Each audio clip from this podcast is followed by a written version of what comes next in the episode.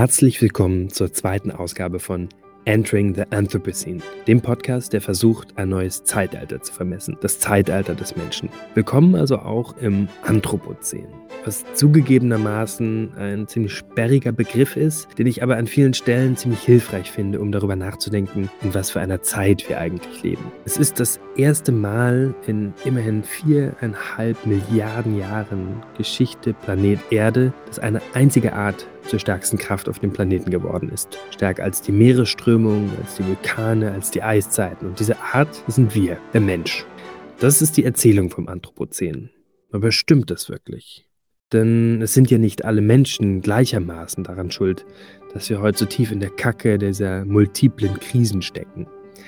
Ich zähle sie jetzt nicht auf, das macht eine schlechte Laune und ihr kennt sie natürlich auch alle. Mein Punkt ist auch ein anderer nämlich dass sehr, sehr viele Menschen überhaupt keinen Anteil daran haben und dass ein kleiner Teil der Menschen, der sich auf eine bestimmte Schicht in bestimmten Ländern in einer bestimmten Zeit beschränkt, einen sehr großen Anteil daran hat. Wenn man jetzt Anthropozän sagt, dann meint das die ganze Menschheit und diese Unterscheidung fällt dabei weg und deswegen gibt es auch viele WissenschaftlerInnen, die dieses Wort schon mal problematisch finden. Worauf ich hinaus will, ist, dass man das Anthropozän nicht nur aus einer einzigen Perspektive verstehen kann, also der naturwissenschaftlichen zum Beispiel. Und deswegen gibt es auch diesen Podcast. Um das nicht alleine austüdeln zu müssen, habe ich zwei sehr kluge Frauen eingeladen, die aus ganz unterschiedlichen Richtungen kommen und äh, mal gucken, ob sie sich was zu sagen haben.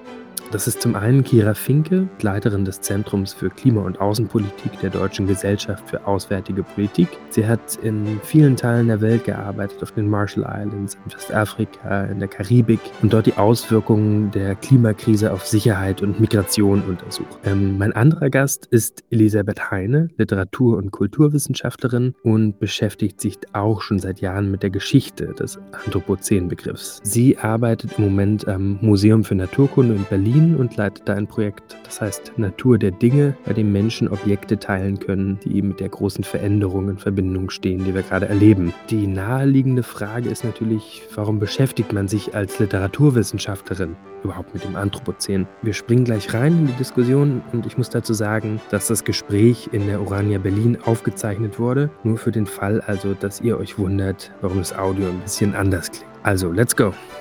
Genau, eigentlich ähm, habe ich mich immer schon ein bisschen von meinem eigenen Gegenstand entfernt und mich stärker so in die Wissenschaftsgeschichte ähm, einsortiert und mich schon lange dafür interessiert, wie eigentlich unsere die Unterscheidung von Natur und Kultur, die zumindest unsere westliche Gesellschaft ja sehr stark prägt, woher die kommt und was ähm, die heute vielleicht ähm, darüber aussagt oder warum wir uns heute immer noch ähm, damit herumschlagen, selbst wenn es so Begriffe gibt wie das Anthropozän, die eigentlich versuchen, diese Unterscheidung zu, durchzustreichen, etwas Neues zu setzen. Mhm.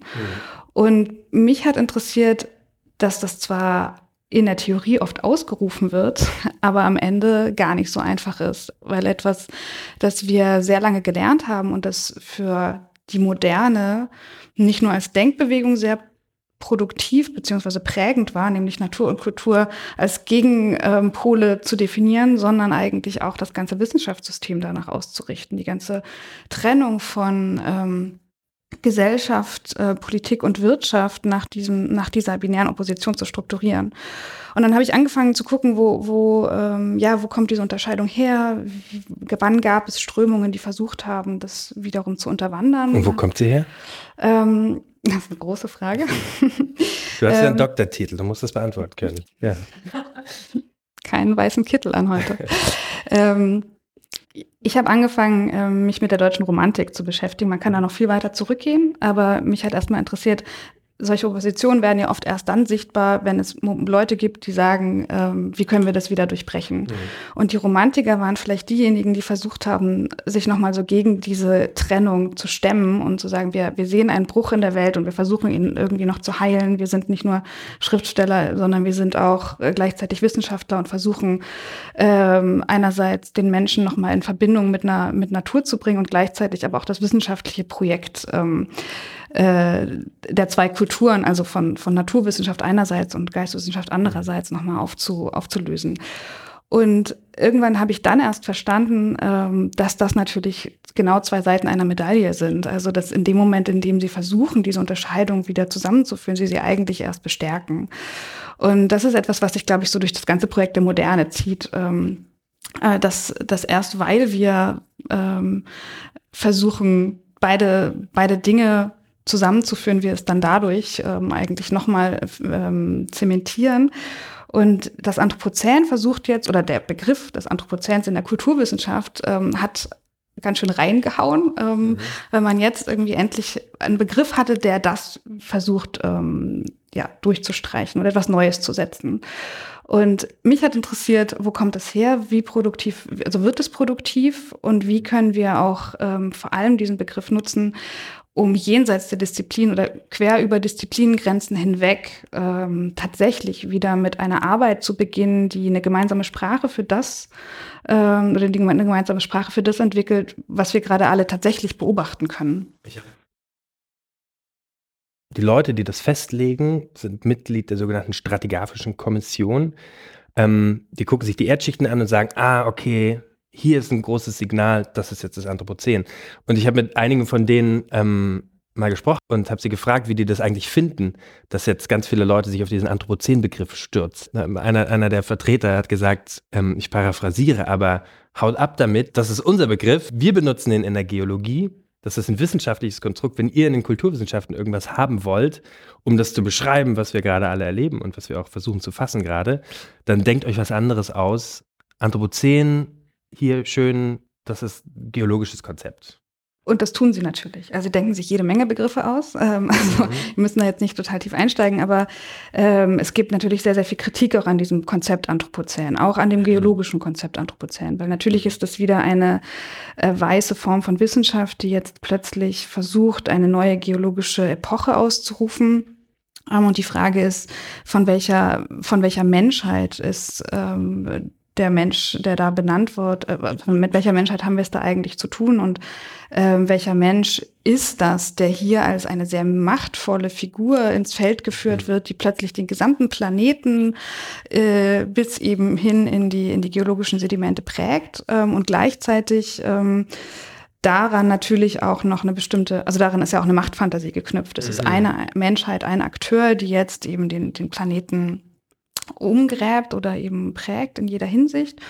Und von welchen Menschen ist ja eigentlich die Rede? Und es gibt zahlreiche Gegenbegriffe, die dann ins Feld geführt werden. Also zum Beispiel von Jason Moore 2005 der Begriff Kapitalozän, der eben stärker versucht zu sagen, nein, es ist nicht der Mensch, sondern es ist ein bestimmtes wirtschaftliches System, das ganz ähm, zentral natürlich auch mit ähm, dem Kolonialismus verbunden ist, aber das ähm, ausgehend von einzelnen Staaten, die auch heute immer noch diejenigen Staaten sind, die äh, die den wissenschaftlichen Diskurs dominieren, ähm, dass die natürlich die Hauptagenten sind in der in der Erzeugung der, ähm, des Anthropozäns.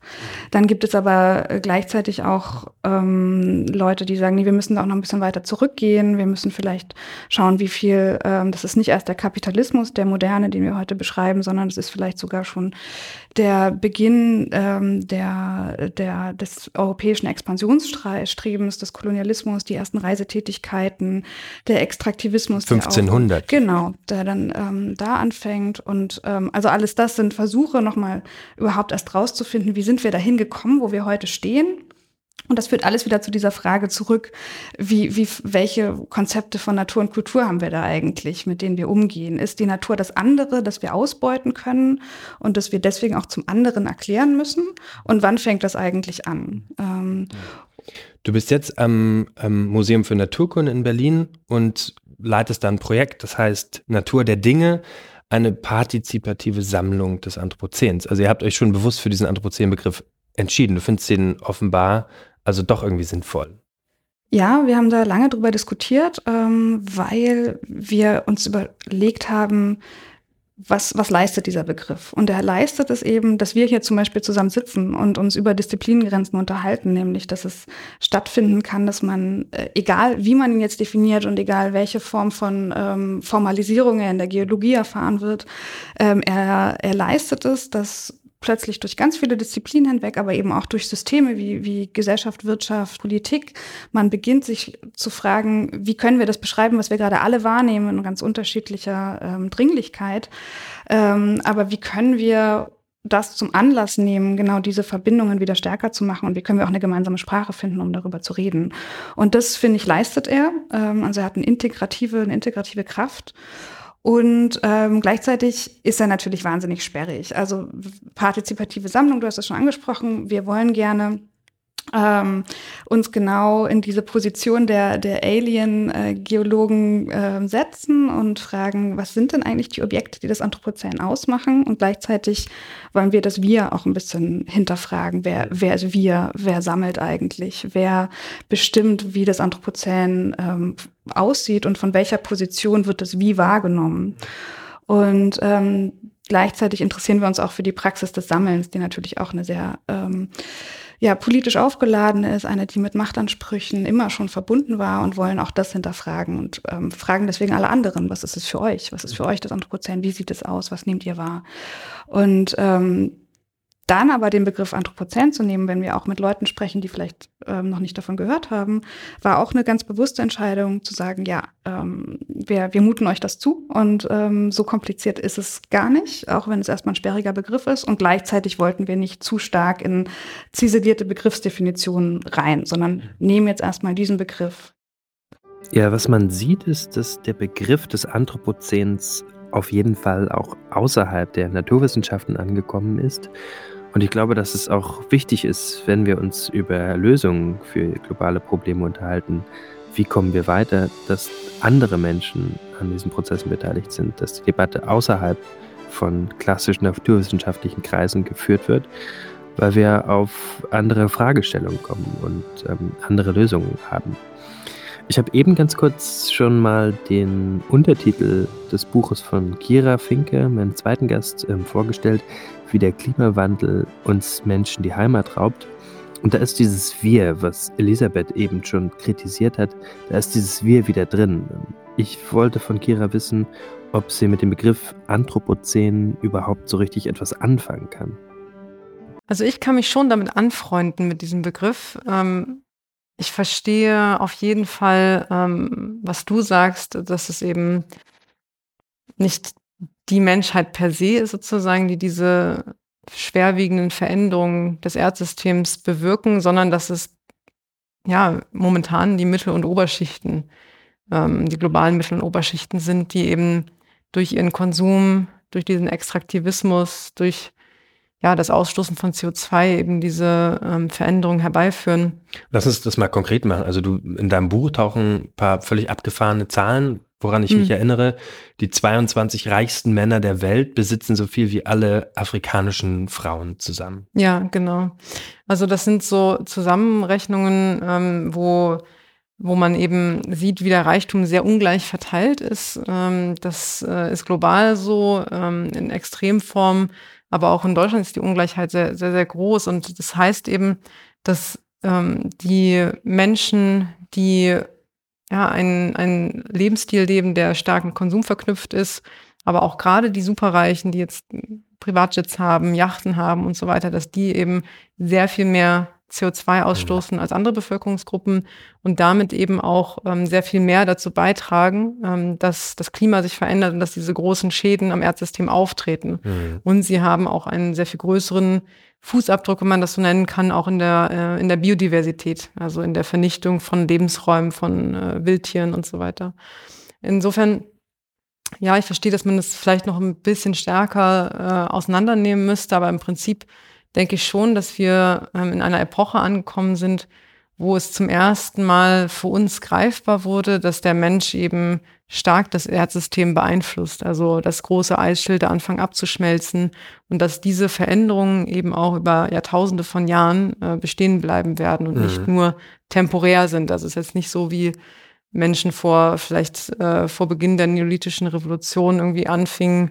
Ähm, Neolithische Revolution, als die Leute anfingen, Landwirtschaft zu betreiben. Äh, zu werden und äh, Landwirtschaft zu betreiben, genau. Ähm, und ähm, davor sozusagen die ähm, einfach nur Felder beackert haben und die haben sich dann irgendwann wieder regeneriert, ne? Oder Populationen von Wildtieren, die sich dann wieder äh, erholt haben, nachdem sie dezimiert worden sind. Jetzt sind wir an einem Punkt, wo wirklich ähm, Menschen den gesamten Ozean verändern in seiner Zusammensetzung, sei es jetzt durch Plastikverschmutzung, sei es durch die Ozeanversauerung, die du am Anfang auch genannt hast. Und ähm, insofern denke ich schon, dass es ein sinnvoller äh, Begriff ist, um sich dessen klar zu werden, ähm, was für ökologische Schäden wir auch hervorrufen. Mhm. Du, schreibst in deinem Buch auch ähm, einen Ratschlag, den du erhalten hast von Mary Robinson, ehemaligen Premierministerin von Irland, dich bei deiner Arbeit um die Menschen zu kümmern oder die, die, die Arbeit und das Schicksal der Menschen ähm, in den Mittelpunkt zu stellen und das nicht auf so einer theoretischen Ebene ähm, zu lassen, die Diskussion. Was heißt denn das für dich? Ja, das war ein ziemlich äh, bewegender oder für mich sehr bedeutender Moment in meinem persönlichen Leben, dass äh, diese Begegnung mit ihr, wo sie mir eben, sind da irgendwie ins Gespräch gekommen bei einer Konferenz. Ich hatte noch nicht mal mit meiner Promotion angefangen und hatte aber diese Idee schon zur Klimamigration zu arbeiten. Und sie meinte, ja, beschäftige dich nicht, nicht nur mit Zahlen und äh, Abstraktionen, sondern versuch auch, die Menschen ins Zentrum deiner Forschung zu stellen. Und ähm, das, das bedeutet für mich, ähm, zu verstehen, nicht nur abstrakt, wie viele Menschen werden migrieren oder was bedeutet das ähm, auf der Governance, also auf der Regierungsebene, sondern was passiert mit den Menschen, was bedeuten diese Veränderungen für sie und in, in ihrem Leben, mhm. ähm, wenn sie migrieren müssen, wie sie mit den Umweltveränderungen umgehen. Das ist ja ein extremer Umbruch, der sich vollzieht und wie sie diesen Umbruch erleben, ähm, wie sie dieses Schicksal annehmen und auch versuchen, ihr Leben weiter zu, weiter zu leben und weiter zu gehen. Mhm. Mhm. Und wie gehst du davor in deiner Arbeit konkret? Also in meiner Forschungsarbeit gehe ich so vor, ähm, man hat dann eine konkrete Forschungsfrage. Ähm, eine meiner Forschungsfragen ist, ist ähm, Migration eine effektive Anpassungsstrategie an den Klimawandel? Mhm. Und dann baut man sich darum ein Forschungsdesign, äh, versucht zu definieren, ja, was bedeutet eigentlich effektiv? Für mich war das jetzt ganz vereinfacht gesprochen, dass die Menschen nach der Migration in gewisser Weise ihren Lebensstandard halten können. Und ähm, dann gehe ich eben ins Feld und spreche mit Personen, die aufgrund dieser Klimafolgen migriert sind. Also ich frage rum, wo leben hier Menschen? Ich arbeite oft mit verschiedenen Organisationen zusammen, die vor Ort schon länger aktiv sind. Und äh, wenn dann Menschen migriert sind aufgrund von tropischen Zyklonen oder Dürren oder ähnlichen, dann gehe ich äh, sozusagen so vor, dass ich dann diese Menschen länger interviewe und sie dann befrage nach ihrem Leben und so weiter. Und davor ähm, bevor sozusagen die Interviewsituation anfängt, frage ich natürlich um Erlaubnis und mhm. ähm, äh, hole ihren äh, Consent ein und so weiter. Und dann wird das Ganze aufgenommen, transkribiert und dann wird das analysiert äh, mit verschiedenen Programmen. Mhm. Ähm, was ich mich, weil wir auch über Begriffe sprechen und in dem Zusammenhang vom Anthropozän auch über Emotionen, ähm, beim Stichwort Klimamigration ähm, stellen sich bei mir eher negative Gefühle ein. Und ich glaube, das ist auch etwas, was in, einem, in der politischen Diskussion problematisch sein kann. Die Art und Weise, wie zum Beispiel Europa anfängt, seine Außengrenzen zu verlagern bis rein in die Sahara, weil man nicht will, dass Menschen, die aus unterschiedlichen Gründen, nicht nur aus Klima, aber es gibt eine ganze Reihe von, von Gründen, warum Menschen migrieren. Ähm, die EU hat angefangen, ihre Außengrenzen zu verlegen, ähm, aus einem, aus einer Angst, dass plötzlich Hunderttausende von Menschen ankommen. Ähm, diese Betonung davon, was für Folgen für was für Folgen Klimamigration und Klima haben kann, schürt es Ängste, die kontraproduktiv sind bei der Art und Weise, wie wir damit umgehen? Ich würde sagen, nein. Also ich würde sagen, dass es eigentlich eher darum geht, humanitäre Notlagen abzuwenden und in bestimmten Fällen auch Migration zu ermöglichen. Also ich kenne diese Debatte. Ich glaube, Migration oder Migrant, Migrantin sind alles Wörter, die inzwischen sehr negativ äh, belegt sind, sehr negativ konnotiert sind, ähm, was aus meiner Sicht ungerechtfertigt ist. Und ähm, sag mal warum? Weil viele von uns gerne und viel auch migrieren. Also sei es jetzt aus, von einer Stadt innerhalb Deutschlands zur anderen, sei es jetzt äh, über Generationen hinweg äh, in andere Land Landesteile, sei es jetzt in andere Länder für weiß nicht, Schüleraustausch oder äh, Erasmus oder ähnliches. Insofern kann man das eigentlich nicht als inhärent negativen Begriff bezeichnen. Und ähm, man muss natürlich auch sehen, darunter fasst, kann man sehr viele verschiedene Bewegungen fassen. Ne? Also zwischen Vertreibung, also einer Art von Zwangsmigration, einer freiwilligen Migration und äh, einer Flucht. Ja? Also das sind unterschiedliche Dimensionen oder einer geplanten Umsiedlung, unterschiedlichen, unterschiedliche Dimensionen der menschlichen Mobilität, mh, die da eben eine Rolle spielen. Mhm. Mhm. Eine, eine Sache, die mich interessiert und die auch anschließt an das, was du vorhin gesagt hast, Elisabeth, ähm, diese Dualität von, von Natur und Kultur, dass wir so tun, als hätten wir mit der Natur nicht so viel zu tun. Ne? Also ähm, am Anfang der Pandemie wurde zum Beispiel das ein bisschen gebrochen, als wir gemerkt haben, oh, Krankheiten, die in Tieren entstehen, können auf uns überspringen. Zoonosen sind ein großes Problem und die Art und Weise, wie wir mit Umwelt umgehen, hat einen Einfluss darauf, wie gesund wir sind als, als Menschen. Ähm, und ein, ein Gedanke, der mich dabei interessiert, ist so diese Frage, lange Zeit sind wir davon ausgegangen, dass Natur irgendwas ist, was stabil ist. Also wir haben unsere Gesellschaften, die funktionieren so, wie sie funktionieren, vor dem Hintergrund einer Natur, die sich eigentlich nicht wirklich ändert. Die ist, und das ist tatsächlich auch die klimatische Realität gewesen der letzten 10.000 bis 12.000 Jahre. Also das gab kleinere Fluktuationen, aber gemessen an dem großen Ganzen haben wir von einer Schablone von relativ großer klimatischer Stabilität gelebt. Ähm, und jetzt sind wir in einem Punkt, wo das komplett durcheinander gebracht wird, weil sich ja, klimatische Prozesse und Natur und dieser Hintergrund so schnell bewegt, dass wir gar nicht mehr hinterherkommen, unsere politischen Prozesse dem anzupassen. Ist das, seht ihr das auch so? Ja, du sprichst da was an, was für mich auch ganz entscheidend ist, um sich diesem Konzept überhaupt zu nähern. Ähm, und das knüpft auch ein bisschen an, was, an das, was du gerade beschreibst, nämlich die Frage, wie man es eigentlich, wie kann man das eigentlich darstellen, wie kann man das wahrnehmen? Mit ähm, das meinst du? Das, ähm, das, das Anthropozän, beziehungsweise hm. eben verschiedene Prozesse, die eben nicht nur auf klimatischer Ebene gerade ab, ähm, ablaufen, sondern auch ganz zentral auf gesellschaftspolitischer Ebene.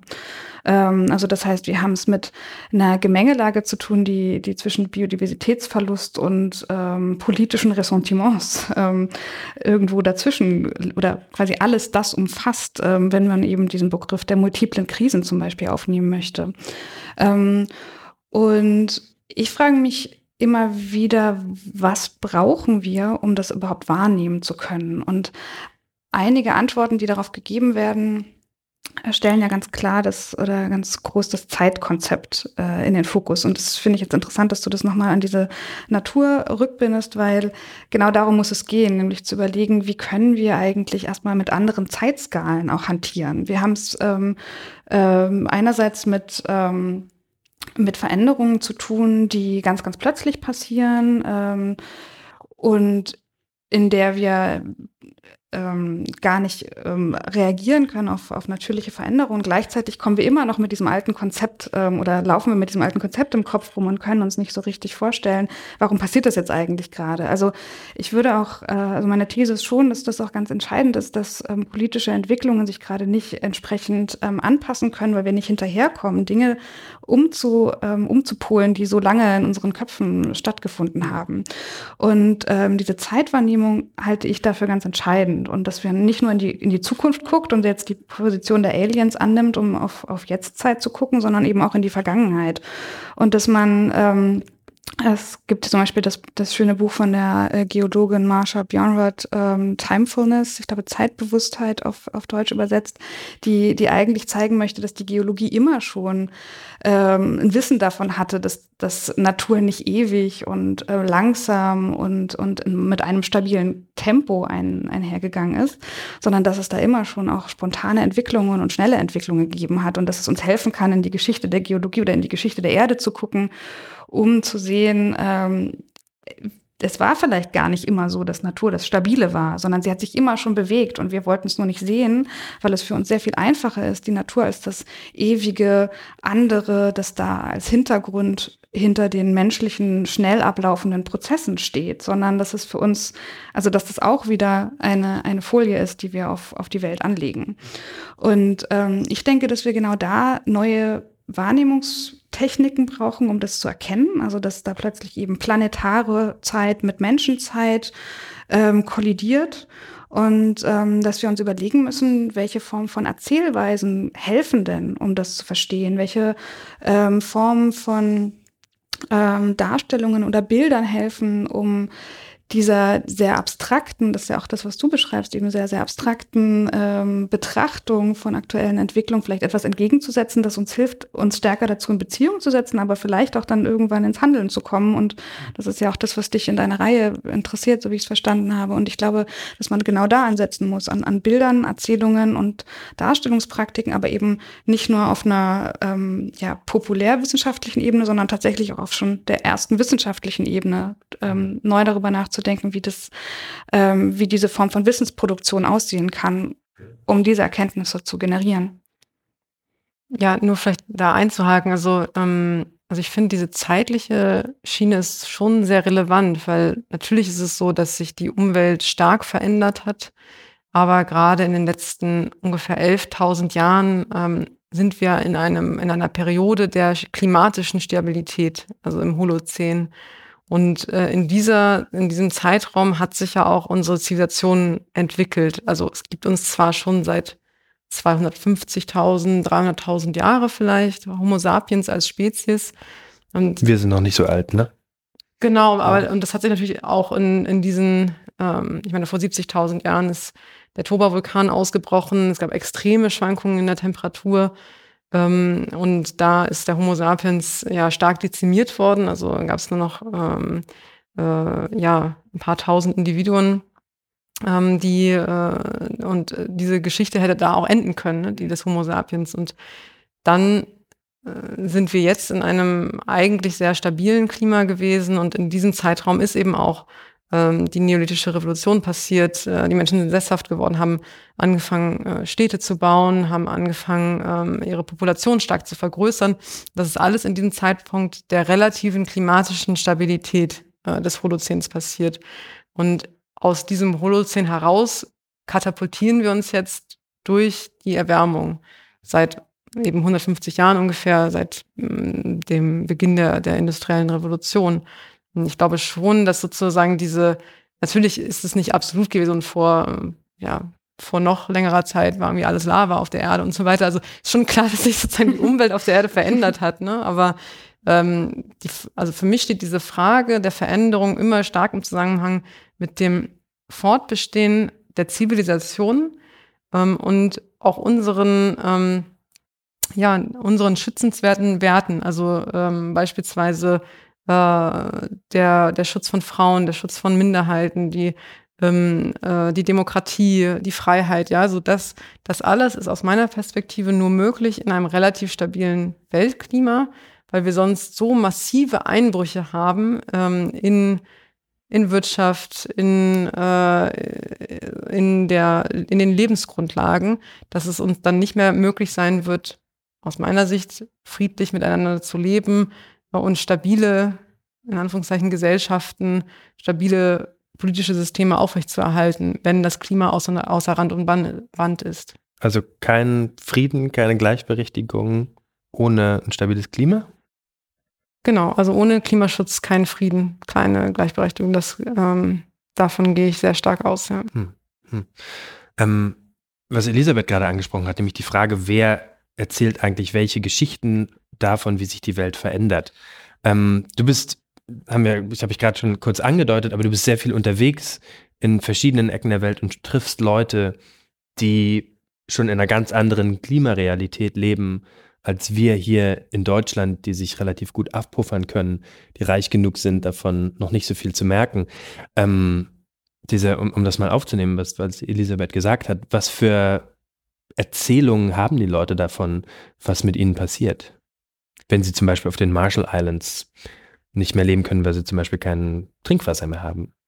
Das ist sehr, sehr unterschiedlich. Also es gibt Personen, die klar auf den Klimawandel verweisen. Also ich war jetzt vor kurzem im Kongo, da haben die Menschen sehr klar auf ähm, den Klimawandel und auch ähm, die Emissionen der Industriestaaten verwiesen. Auf den Marshall Islands, als wir auf den äußeren Inseln waren, wo es halt sehr wenig Zugang zum Internet, wo es kein Internet äh, oder Telefonanschlüsse äh, gibt, wo man halt eben nur Radio hat, da war es zum Teil anders. Ähm, da verweisen eben Menschen auf Umweltveränderung. Also ähm, gerade Menschen, die mit der Umwelt arbeiten, also Bäuerinnen und Bauern, ähm, FischerInnen, mhm. ähm, die können sehr, sehr gut äh, skizzieren, berichten, was in der Umwelt gerade passiert. Und ähm, sie können auch identifizieren, dass da Dürren geschehen sind und dass die Regenfallzeiten sich verändern und so weiter. Und ähm, aber der Hintergrund dieser Veränderung, da äh, kommt es dann sehr stark darauf an, welchen Zugang zu Wissen und zu was für einem Wissen die Menschen hatten. Also beispielsweise in Bangladesch haben viele Leute mir erzählt, dass ähm, sie glauben, dass ähm, der, der liebe Gott, also Allah, sie irgendwie strafen möchte und dass deswegen ähm, dauernd das Land überflutet ist. So, das waren aber auch Menschen, die ähm, äh, keine Schulbildung hatten, zum Teil Analphabeten waren, ähm, die eben äh, sehr tiefes Wissen über die Umwelt hatten, also das alles beschreiben konnten, was eigentlich auch von der Wissenschaft her gesagt wird, also es wird heißer, äh, Überflutungen treffen häufiger auf aber dass sie eben nicht äh, das Wissen hatten, um zu sagen, ja, hier, das waren die Industriestaaten, die mit ihren Emissionen äh, das Klima so stark verändern. Also es, mhm. es ähm, kommt dann immer darauf an, auf welches Wissen man zurückgreifen kann, um diese Veränderung zu erklären. Hm. Elisabeth, glaubst du, dass es wichtig ist, dass wir so ein geteiltes, also im, im Prinzip geht es ja darum, haben wir die gleiche Faktenbasis und wissen wir alle das Gleiche, um uns zu verorten und zu sehen, was gerade passiert. Ähm, glaubst du, dass das wichtig ist, dass man als keine Ahnung, als Menschheit ähm, sowas wie ein geteiltes Faktenwissen hat, um ins Handeln zu kommen? Hm, ich würde nicht sagen nein, aber ich würde sagen, man könnte da vielleicht wieder einen Schritt zurücktreten und fragen, welche Fakten, wovon sprechen wir eigentlich? Ähm, für uns sind das, klar, sind das Fakten, ähm, die mit wieder mit einer westlich geprägten Wissenschaft. Ähm, ich würde sagen IPCC-Report. Zusammenfassung. Ja, aber aus welcher Perspektive betrachtest du das? Ähm, also natürlich brauchen wir das, das ist ganz entscheidend. Und natürlich brauchen wir ähm, äh, auch ein, ein, Bildungssystem und eine Form von Vernetzung, die, die funktioniert. Ähm, aber ich glaube, dass es auch hilfreich sein kann, nochmal genauer hinzugucken, was wissen eigentlich die Personen, die vielleicht mit einem anderen Wissenschaftssystem oder einem anderen Wissenssystem auf die Veränderung gucken. Und wie können wir überlegen, dass oder welches Wissen brauchen wir eigentlich für das Anthropozän? Ich glaube, wir haben ja die Antworten nicht. Also klar wissen wir, wir müssen mit der Emission runter, wir müssen ähm, aufhören, ähm, Unmengen an synthetischen Stoffen auf der Erde zu verteilen. Wir müssen aufhören, ähm, in dieser Form zu produzieren und zu konsumieren. Aber ähm, trotzdem gibt es ja an ganz vielen Stellen riesengroße Lücken, dass wir keine Ahnung haben, wie wir mit der aktuellen Situation, die eben keine, kein Zukunftsszenario ist, sondern bereits eingetreten ist, wie wir damit umgehen. Und dass es vielleicht schon sehr viele Versuche und Experimente gibt, ähm, damit auf eine bestimmte Art und Weise umzugehen, die wir noch gar nicht kennen, sondern weil wir, äh, wir in Europa dem noch nicht so stark ausgesetzt sind, haben wir uns noch gar nicht weiter damit befasst, wie wir mit bestimmten Ressourcenknappheiten eigentlich umgehen können. Und ähm, deswegen würde ich diesen Wissensbegriff vielleicht nochmal perspektivieren und fragen, wessen, wessen Wissen brauchen wir? Und ähm, ich glaube, es muss jetzt nicht darum gehen, missionarisch ähm, äh, diesen Bericht in die Welt hineinzutragen, sondern vielleicht auch einfach mal so die Perspektive umzudrehen und zu fragen, ja, was, was nehmt ihr wahr und was können, ähm, was kann vielleicht, also wenn wir diese Wir-Ihr-Dualität jetzt einfach mal durchziehen, äh, was, wo können wir uns auch mal ähm, demütig zeigen, dass wir eben sehr, sehr viel Wissen nicht haben und dass das Wissen vom Anthropozän nicht kennen. Ähm, und erstmal fragen müssen, was, welches System bräuchten wir dafür? Welche Form von Austausch bräuchten wir? Ähm, und ähm, auch diese ganze Diskussion um Zeitlichkeit ähm, ist ja eine wahnsinnig relative und ähm, eine sehr ähm, äh, eine, die nur auf ein ganz spezifisches, ähm, eine ganz spezifische Ontologie zutrifft. Du musst und, erklären, was Ontologie ist. Äh, die, die Lehre vom Seienden, also zu sehr, also eine, die, die, die Lehre, die einem erklärt, was, was ist es in der Welt, was gibt es in der Welt, was ist und wie ist es geordnet. Und ähm, es gibt vermehrt ja Versuche auch ähm, an sich andere Kosmologien zum Beispiel anzuschauen und zu überlegen, welche Formen von Naturverhältnissen begegnen wir dort. Und ähm, auch in der Anthropologie gibt es ähm, eigentlich ja schon lange jetzt die Erkenntnis, dass das, was wir, ähm, also diese Aufteilung von menschlich, nicht menschlich, mit der wir die Welt auch überzogen haben, die ist eigentlich die exotische, weil die meisten anderen Kosmologien eher in, einer, äh, in Kontinuitäten zum Beispiel denken oder Perspektivwechsel erlauben. Und ähm, diese anderen Kosmologien oder Epistemologien nochmal anzugucken, ähm, also quasi wie, wie Wissen gemacht wird von der Welt, ähm, das, das lohnt in jedem Fall, würde ich sagen. Wie ist es denn auf den Marshall Islands zum Beispiel? Ich habe noch eine Frage, wenn ich darf. Also ja. ich würde dich gerne noch mal fragen, ähm, also mir, ich tue mir da ein bisschen schwer. Ähm, natürlich denke ich, dass auch andere Wissensformen ähm, und Erstellung von Wissen, traditionelles Wissen ihre Berechtigung haben. Ähm, aber gleichzeitig denke ich, dass es so ein wertvolles Gut ist, dass wir den IPCC haben. Ähm, den das, Weltklimabericht, das habe ja, ich eben nicht gesagt. Genau, den, Welt, den Bericht des äh, Weltklimarats haben, um auf den gleichen Wissensstand zu kommen, weltweit über die Klimafolgen. Und ich sehe auch, dass Staaten und Regionen sehr stark am Nachteil sind, die selbst nicht so eine Klimawissenschaft haben, die diese Erkenntnisse beibringen können. Und das sind tatsächlich dann auch Erkenntnisse, die in dem ja, ähm, Wissenschaftssystem entstanden sind, das ich auch für kritikwürdig halte. Ich denke, da gibt es viele Dinge, die man kritisieren kann im Wissenschaftssystem.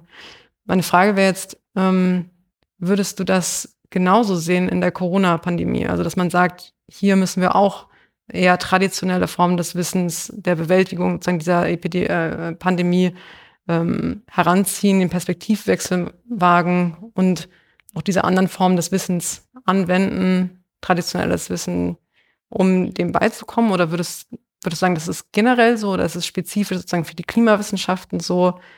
Wie siehst du das?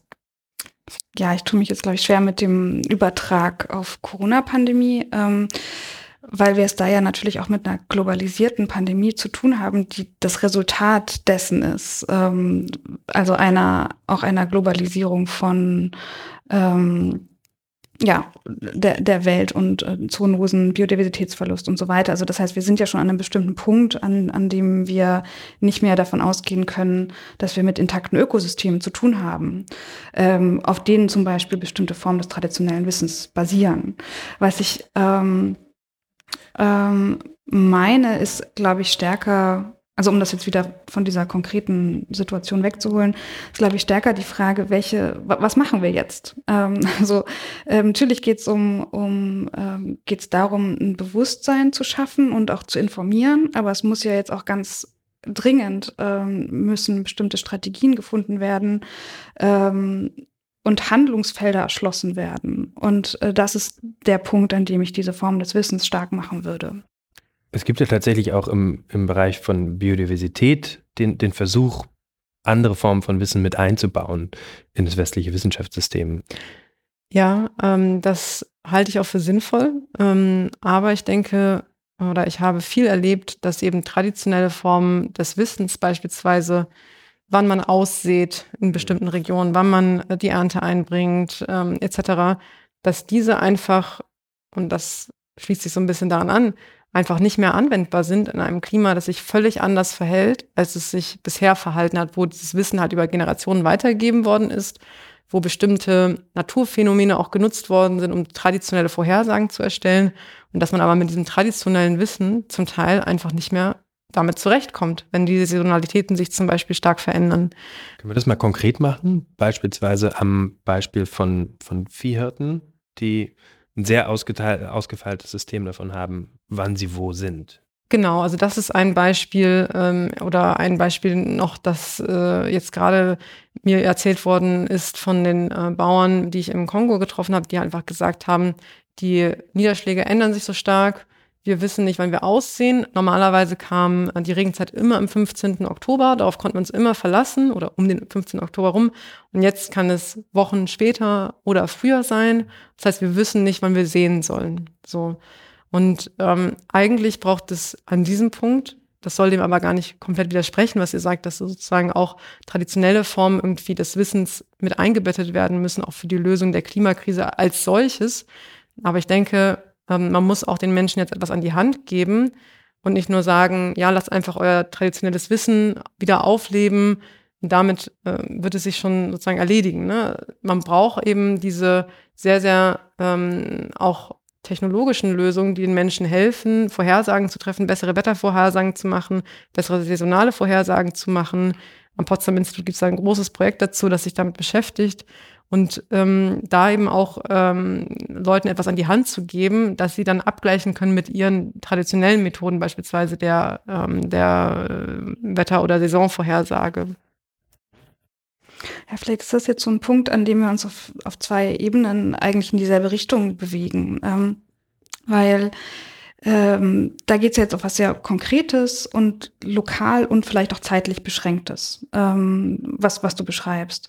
Und wenn man aber ähm, jetzt nicht nur von der Ebene äh, konkreter Symptombekämpfung, um die es ja jetzt ja eigentlich konkret geht. Also es ist ja dann ein, ein Symptom und wir versuchen uns irgendwie damit, ähm, damit klarzukommen, sondern nochmal einen Schritt zurück, äh, einen Schritt zurücktritt und ähm, guckt, wie ist es dazu gekommen und was müssen wir ändern, um vielleicht ähm, doch noch, ähm, also ja, um eine grundlegende Veränderung die jetzt nicht so stark auf eine ganz lokale, also um, um das Thema, ähm, ähm, ähm, ja, wann sehen wir aus, sich dreht, sondern fragt, welche Naturbeziehungen bräuchten wir, um vielleicht einen globalen Transformationsprozess anzustoßen. Und ich meine jetzt zum Beispiel so konkrete äh, oder so, so einzelne Dinge wie ähm, äh, der Anthropologe Eduardo Cohn zum Beispiel, der in, in Ecuador äh, mit, ähm, mit Menschen aus ähm, den, von den Sadayaku ähm, zusammenarbeitet und äh, auch den Runa aus Avila und versucht, ähm, denen ähm, eine Stimme zu geben, wenn es darum geht, ähm, Natur als Rechtssubjekt ähm, einzuklagen und damit ja auch sehr erfolgreich ist. Also gerade eben in Ecuador ist das natürlich super interessant, was da passiert und es wird ja auch in Europa sehr stark diskutiert. Ähm, also das heißt, andere Rechtsformen zu erschaffen, dass ähm, wir unser ganzes System zwischen ähm, Wirtschaft, Politik und Recht umkrempeln eigentlich, wenn es darum geht, welche, welche Rechte haben natürliche Subjekte. Hat dieser Fluss ein Recht, ähm, nicht verschmutzt zu werden? Hat, ähm, haben bestimmte Arten ein Recht, nicht ausgerottet zu werden? Und wenn wir das in unsere Verfassungen schreiben, was, was passiert dann eigentlich? Ja, das war eigentlich gerade ein sehr schönes Beispiel dafür, für die Diskussion um das Anthropozän unterschiedliche Positionen zusammenbringt, aber eben auch auf unterschiedlichen Ebenen geführt werden kann. Und ich mag die Diskussion darüber, ob Natur Rechte braucht, weil sie ein, weil man im ersten Moment intuitiv zustimmen würde, ich zumindest ähm, als alter Öko. Mir geht es jedenfalls so, dass diese Idee eine große Strahlkraft hat und ich das sehr überzeugend finde.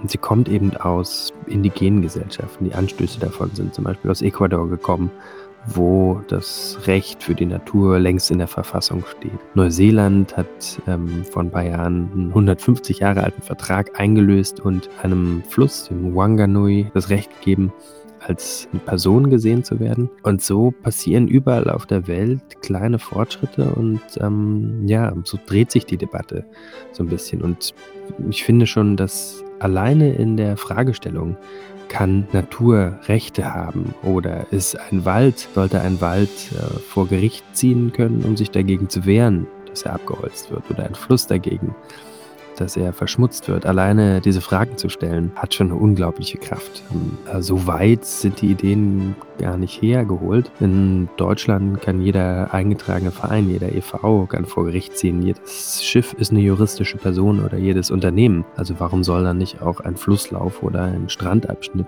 oder ein Tal eine juristische Person sein? Diese Diskussion um Rechte für die Natur finde ich ein total interessantes Beispiel dafür, wie wir irgendwie merken, oh, so wie wir im Westen oder hier in Deutschland, in Europa, in reichen Industrienationen mit der Natur umgegangen sind, hat zu Problemen geführt, die dazu führen, dass wir uns gerade darüber unterhalten müssen, ob wir unsere Zivilisation zum Ende des Jahrhunderts noch aufrechterhalten können oder nicht.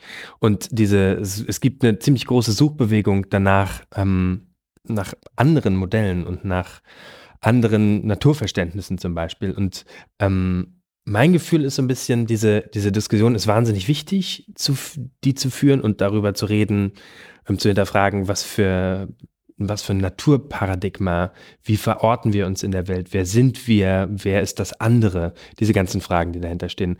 Aber ähm, wenn wir uns anschauen, was für ein, wie eng der Zeitrahmen ist, den wir haben, um zu einer Treibhausgasemission zu kommen, um noch bei 1,5 Grad Erwärmung zu bleiben bis zum Ende des Jahrhunderts, was sehr unwahrscheinlich ist, oder bei, bei 2 Grad, dann ist dieses Fenster wahnsinnig klein. Und ähm, mein Gefühl dabei ist, wenn es, es ist wichtig, diese Diskussion zu führen, aber ähm, ich würde schon mal anfangen, CO2 zu sparen und ähm, bevor wir uns, ähm, bevor wir die, die, uns darauf verlassen, dass das Recht der Natur in der Verfassung dazu führt, dass wir anders wirtschaften.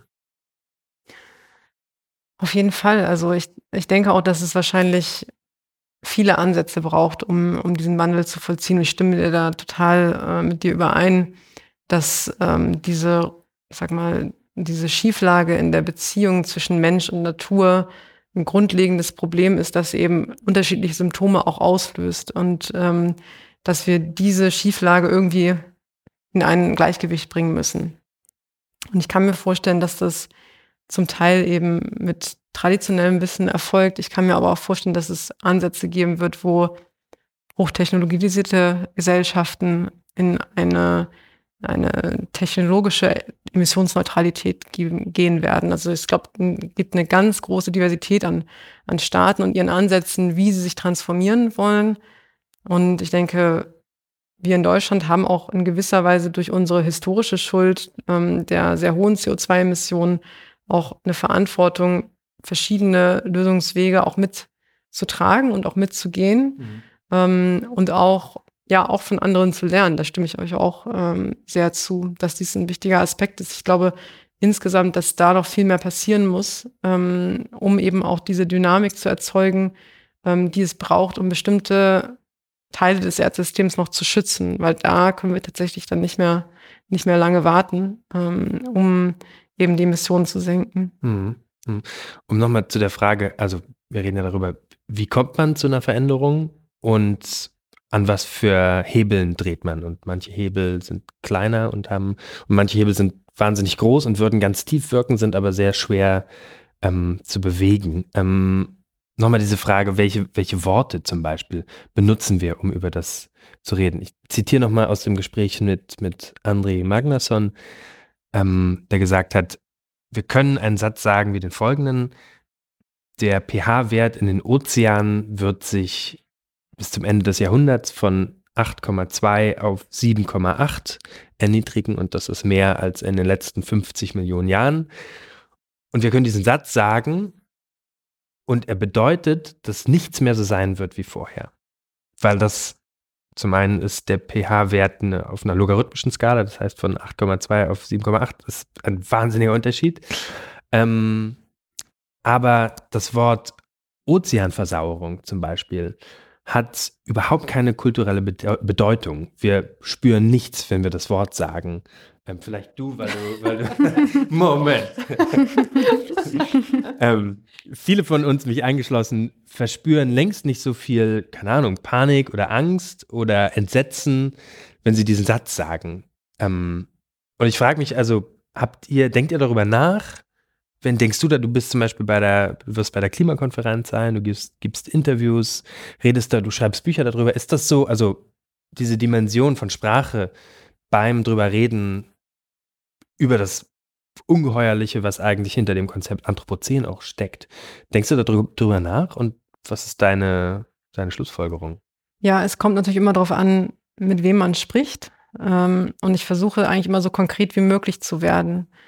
Ähm, zum Beispiel eben, dass die Ozeanversauerung möglicherweise mit einem Kollaps der Sauerstoffproduktion im Ozean einhergeht und wir dann sehr wenig Sauerstoff noch zur Verfügung haben werden. Also das, äh, das sind halt so Dinge, wo dann Menschen dann schon verstehen, okay, oh, da sollten wir vielleicht intervenieren. Ähm, und also ich denke, dass man bestimmte Dinge auch von der wissenschaftlichen Ebene auch nochmal runterbrechen muss. Je nachdem, natürlich, ähm, wenn man jetzt mit Ozeanforschern spricht, äh, braucht man das vielleicht nicht dann nochmal erläutern. Aber ähm, wenn man allgemein sich unterhält ähm, oder auch unterschiedliche Fachbereiche sozusagen, dann finde ich es schon wichtig, nochmal konkret zu machen. Und was ich versucht habe in meinem Buch zu tun, ist eben den Klimawandel, die Klimakrise nicht nur als Ökosystemkrise darzustellen, sondern konkret zu sagen, das ist eine Krise für uns Menschen. Menschen leiden, auch hier in Deutschland, im Ahrtal, ähm, auf den äh, Inseln wie jetzt Langeoog oder den Halligen. Menschen leiden ähm, unter diesen Folgen und es wird unser gesamtes Leben beeinflussen und wir müssen jetzt handeln. Also das, das finde ich halt so wichtig, dass man ähm, diese Dimensionen und ähm, diese verschiedenen Lebensbereiche auch miteinander verknüpft. Ähm, ich weiß nicht, äh, ob das genau das ist, was du angesprochen hast am Anfang, aber ich glaube, diese Verknüpfung zwischen Mensch und Umwelt ähm, und unser Verständnis dieses ähm, Lebens auf unserer Erde und wodurch es möglich ist und wodurch es möglich ist, dass wir ein gutes Leben haben. Ähm, ich denke, das ist wichtig, das zu diskutieren ähm, und auch immer mit den Herausforderungen auch ähm, bestimmte ja, Veränderungen zu verknüpfen, die auch positiv sind. Also die für uns ähm, positiv sein können. Beispielsweise, wenn wir CO2 ähm, reduzieren, mhm. können wir auch ähm, andere Gesundheitseffekte erhöhen. Beispielsweise durch weniger Kohlekraft ist die Luftverschmutzung geringer, durch weniger ähm, Verbrennungsmotoren haben wir auch bessere Luftqualität in den, in den Städten und so weiter. Also dass man auch dieses positive Narrativ mit aufzeigt und nicht nur ähm, dass alles immer nur schlechter wird, weil darüber möchte niemand 24 Stunden am Tag nachdenken. Ja, mir geht es als, als, als Journalist, sorry, mir geht es als Journalist, der drüber schreibt, tatsächlich häufig so, dass ich mich frage, welche Art von Geschichten erzähle ich? Und es macht auch nicht so Spaß, immer nur diese traurigen Weltuntergangs-Stories zu schreiben. Dann langweilt man sich manchmal wegen, weil es sich, weil die Geschichten immer ähnlich sind. Ähm, und zum anderen hat dann, also das ist wie der Typ auf der Party, der immer sagt, oh, ist aber nicht so gut. Ähm, mit dem will sich auch niemand unterhalten, oder? Sorry, ich, ich habe dich unterbrochen, du wolltest das sagen. Äh, nee, ich wollte da noch mal anknüpfen. Genau, also das ist ja eine, äh, eine affektive Frage. Also wie gehen wir mit, mit diesen Emotionen, auf die wir selber auch gar keine Lust haben, um? Also ich finde, man kann das, ich kann das an mir selber total gut beobachten. Warum gerate ich eigentlich nicht völlig in Panik? Ich frage mich das total oft warum ich, ja, warum gerate ich nicht völlig in Panik und warum ist alles so normal? Ähm, also je mehr man sich damit beschäftigt, desto mehr frage frag ich mich das, wie kann es sein? Wie, wieso wieso sieht es so normal aus da draußen? Ähm, und ja, aber es bringt natürlich überhaupt nichts, in Panik zu geraten. Ähm, also wenn, wenn man versucht, ähm, an Lösungen oder über Lösungen nachzudenken und vor allem nicht, wenn man versucht, darüber zu kommunizieren. Das finde ich einen ganz wichtigen Punkt. Also was du beschreibst, diese Frage, wie konkret wird man? Ähm, und ich glaube, man muss ähm, ja so konkret wie möglich werden, um eben nicht in so abstrakte, apokalyptische ähm, Diskurse zu verfallen, weil uns das ja gar keine Möglichkeit gibt, keinen Handlungsspielraum einräumt, ähm, noch irgendetwas zu tun. Und ich finde eigentlich, ähm, ist immer ganz ja, tröstlich bis produktiv, ähm, wie, wie Maya Göpel zum Beispiel dann immer reagiert und sagt, ja, wir haben ja noch gar nicht alles versucht. Ähm, dieser, dieser Satz, wir haben noch gar nicht alles versucht, ist eigentlich, ähm, knüpft für mich immer wieder an diese Fragen an, mit denen ich mich beschäftige. Welche, welche Form von Wissensproduktion brauchen wir, welche Form von Bildung brauchen wir, welche Form von ähm, ähm, ja auch äh, Diskursen brauchen wir und wir haben noch gar nicht versucht, viel zu tun, sondern wir bleiben immer weiter in unseren Fahrwassern. Es ist sehr schwierig ähm, und sehr langfristig und, und schwergängig, da was zu verändern, aber wir können einfach mal was verändern. Und der, ähm, äh, die Rolle von Emotionen finde ich dabei ganz entscheidend und auch die Rolle von, Ima äh, Rolle von Imagination. Ähm, ich glaube, es, es, fällt uns sehr schwer, eine Zukunft zu imaginieren, ähm, die anders aussieht als das, was wir kennen. Wir kennen einfach, wir bewegen uns ja, seit der Industrialisierung in einem, in einem klassischen Fortschrittsnarrativ, in dem es immer besser wird und immer besser entwickelt wird und immer weitergeht und immer technologisierter wird. Und es fällt uns unfassbar schwer, davon Abstand zu nehmen oder uns Alternativen vorzustellen. Wir haben einfach schlicht noch keine. Ähm, und ja, gleichzeitig haben, sind aber Menschen ja in der Lage zu imaginieren und sich etwas vorzustellen und sich ähm, in, in möglichen Welten zu bewegen. Und da, da denke ich, ja, da, da ist noch total viel offen. Und das ist das, also das ist so die, die Aufgabe, glaube ich, auch wenn wir anfangen, mit über Emotionen zu sprechen, diese Zukünfte zu öffnen und ähm, nicht nur in, in ähm, ja, in äh, Schockstarre zu verfallen und dazustehen, sondern ähm, mit diesen Emotionen produktiv umzugehen. Was denkst du drüber? Ja, also wir brauchen schon Fortschritt in vielen Teilen der Welt noch. Also gerade wenn ich jetzt so an die medizinische Versorgung denke, ähm, in bestimmten Teilen dörflichen Bangladeschs oder wenn ich ähm, an Burkina Faso denke, wie dort die Lebensverhältnisse sind und äh, wie niedrig die Lebenserwartung zum Teil ist aufgrund von verschiedener Faktoren, wie zum Beispiel Kindersterblichkeit und so weiter, glaube ich schon, dass dieser Fortschrittsgedanke trotzdem noch, noch, noch sein, seine Berechtigung hat.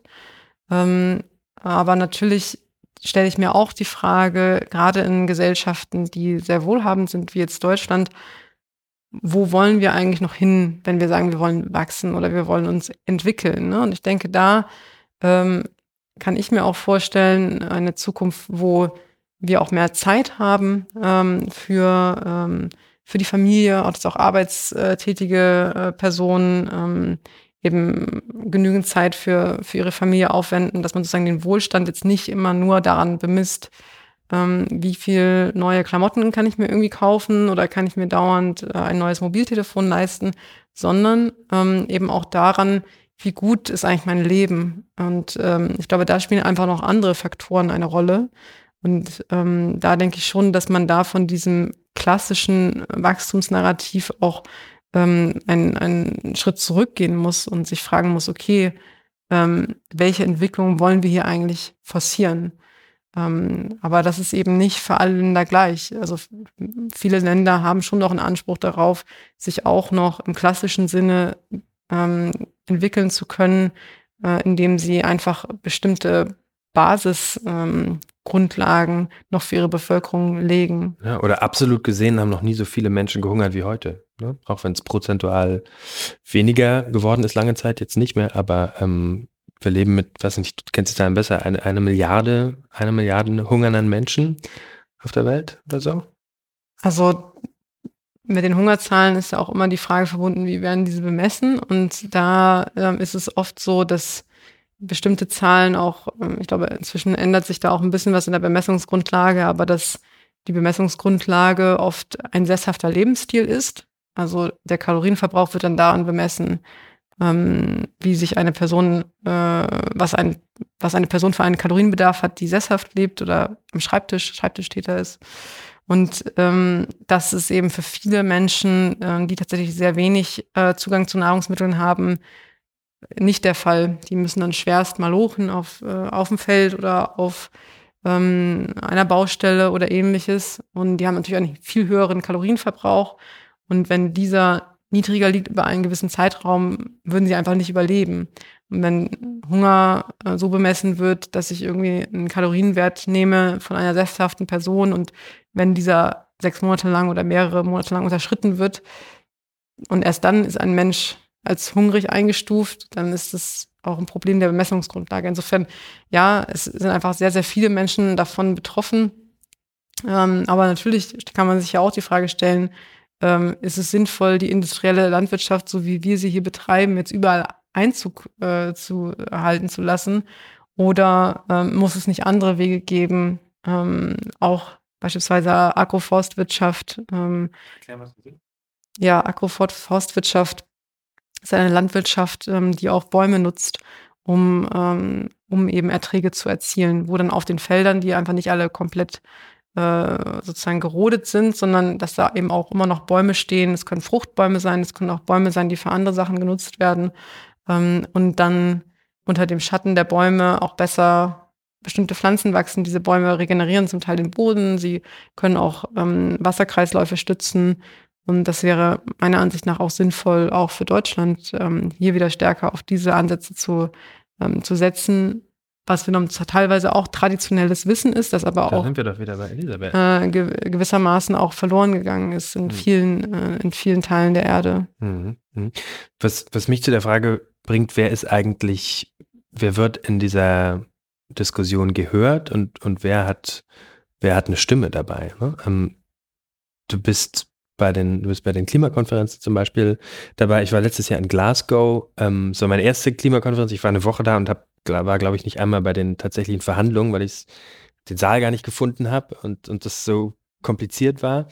Ähm, was, was ich da interessant fand, ist, dass, ich glaube, es war eine der ersten Male, wo das tatsächlich so war, dass indigene Gruppen sehr stark vertreten waren dabei und ähm, sichtbar waren am Rande der Konferenz, aber keine eigene, also bei den eigentlichen Verhandlungen überhaupt nicht mit dabei gewesen sind. So, was, was mich zu der Frage bringt, wer wird, wer wird gefragt und wer darf reden, auf solchen Bühnen wie hier zum Beispiel, aber auch größer auf den, auf den diplomatischen Bühnen. Ähm, und ja, wer hat eigentlich, wer wird gehört dabei?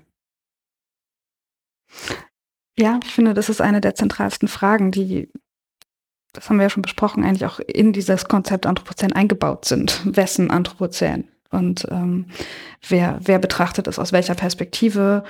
Und du zeigst es ja in deinem Buch auch einfach sehr, sehr anschaulich, für wen sieht es wie aus, an, an welchem Ort der Erde. Und auch immer, wenn ich von Fortschrittsnarrativen spreche, dann spreche ich natürlich aus einer europäischen Perspektive. Und ähm, ganz klar ähm, geht es darum, dass, dass es keine, es gibt kein anderes Narrativ für die, für die westliche Welt, ähm, mit der wir es zu tun haben. Selbstverständlich muss es ähm, kann es jetzt nicht sein, dass wir jetzt sagen, okay, gut, jetzt haben wir irgendwie alle Ressourcen verbraucht und ähm, CO2 in die Atmosphäre geballert und jetzt muss aber auch Schluss damit sein und niemand anderes darf jetzt noch irgendwie.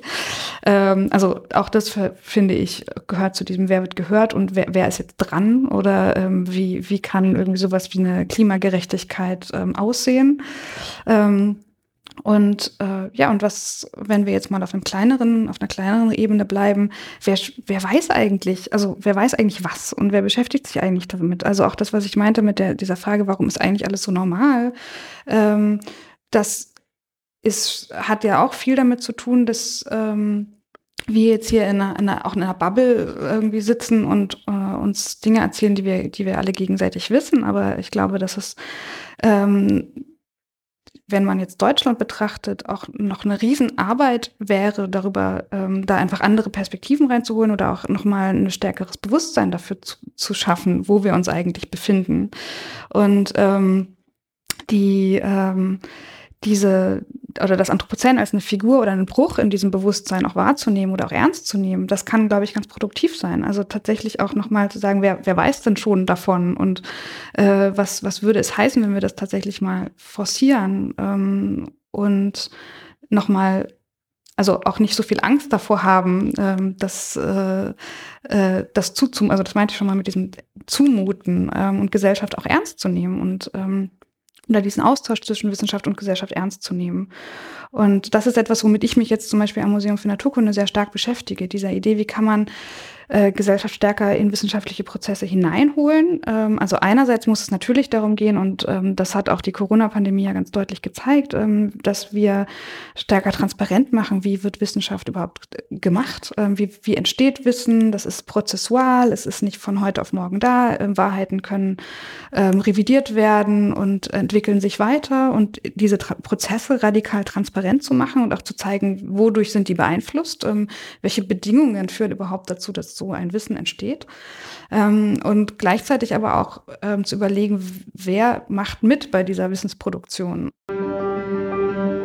Wow, wir haben jetzt einen großen Bogen geschlagen und der hat gut gezeigt, um was es beim Thema Anthropozän Klimakrise geht. Nämlich nicht nur darum, dass man beschreibt, was mit der Welt passiert, sondern um die Frage, wer verantwortlich ist. Und ich glaube, es ist auch ganz gut rausgekommen, dass der Begriff Anthropozän problematisch sein kann, weil er nämlich verschleiert, dass nicht einfach die Menschen Verantwortung tragen. Deswegen geht es bei dem Thema auch um Macht und um die Mechanismen von Macht und um die Fragen, wer darf eigentlich mitsprechen und wer nicht. Wenn ihr Lust bekommen habt, euch mit einzubringen, mitzureden, dann könnt ihr mir schreiben entweder einfach eine Mail an hallo@fritzhabekus.de oder auf Twitter oder Instagram. Aber vor allen Dingen würde ich mich freuen, wenn ihr in die anderen Folgen reinhört. Zum Beispiel mit der Klimaaktivistin Luisa Neubauer oder Bernd Ulrich, dem stellvertretenden Chefredakteur der Zeit. Mir bleibt zum Schluss nur noch zu danken den Leuten, die diesen Podcast möglich gemacht haben Entering the Anthropocene ist im Rahmen von Stadtnatur Berlin ökologisch denken entstanden, einem Projekt der Urania Berlin, gefördert von der Senatsverwaltung für Umwelt, Mobilität, Verbraucher und Klimaschutz des Landes Berlin. Also, ich freue mich, dass ihr zugehört habt und bis bald. Ciao.